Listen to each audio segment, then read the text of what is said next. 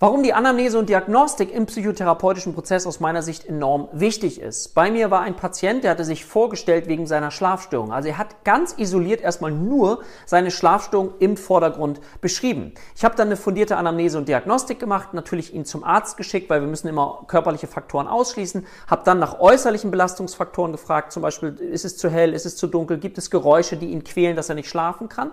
Oder sind es eben auf der psychischen Ebene bestimmte Gedanken, die ihn quälen, dass er nicht schlafen kann? Also wir haben das natürlich psychisch auch erhoben. Aber was ganz wichtig war, ist eben auch zu schauen, was könnte möglicherweise noch dahinter liegen. Und im weiteren Verlauf der Anamnese und Diagnostik hat sich gezeigt, dass dieser Patient auch eine Depression hat, eine depressive Episode, die eben auch eine Schlafstörung verursachen kann. Und deswegen ist es wichtig, dass man alle Bereiche der Anamnese und Diagnostik mit einbezieht, damit man auf jeden Fall immer in der Lage ist, das komplette Bild zu erfassen und dann auch die richtige Therapie für den Patienten einzuleiten.